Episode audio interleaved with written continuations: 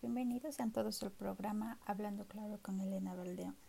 El día de hoy tocaremos un tema muy delicado que tiene relación con los integrantes más pequeños e indefensos de nuestros hogares, aquellos que nos dan todo sin pedirnos nada a cambio. Hablamos, por supuesto, de los animalitos, en específico de los perros y gatos que sufren maltrato y abandono por parte de sus dueños.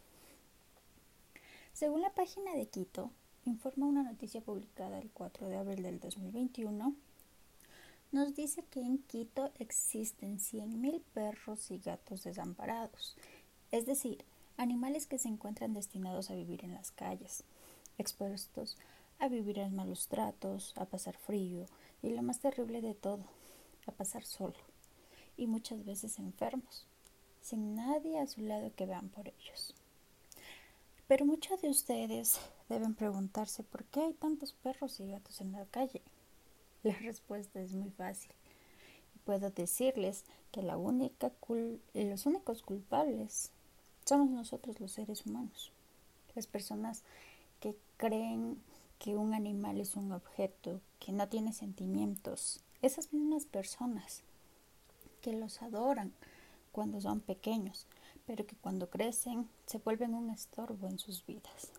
Esas mismas personas que descargan sus, su ira, sus frustraciones con estos seres indefensos.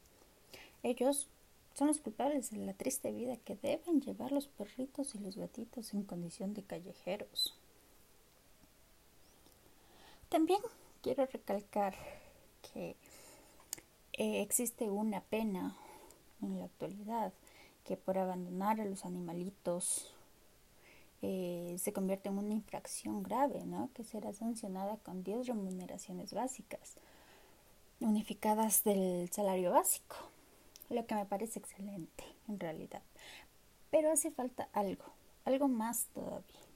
Según, desde mi punto de vista, considero que está muy bien la sanción económica, pero falta una sanción más grave, una sanción que permita eh, ponerles a pensar dos veces sobre eh, justamente el qué pasará si yo hago esto.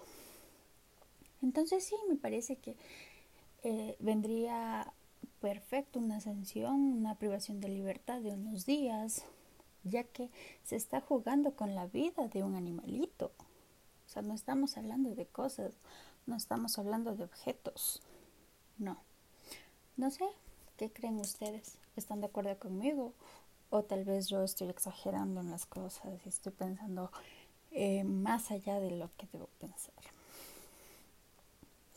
Pues bien, aunque creo que esta idea está muy lejos de suceder aquí en el país, porque aquí en el país el interés general es es otras cosas diferente a los intereses públicos y peor aún de los intereses de los animales, ¿no?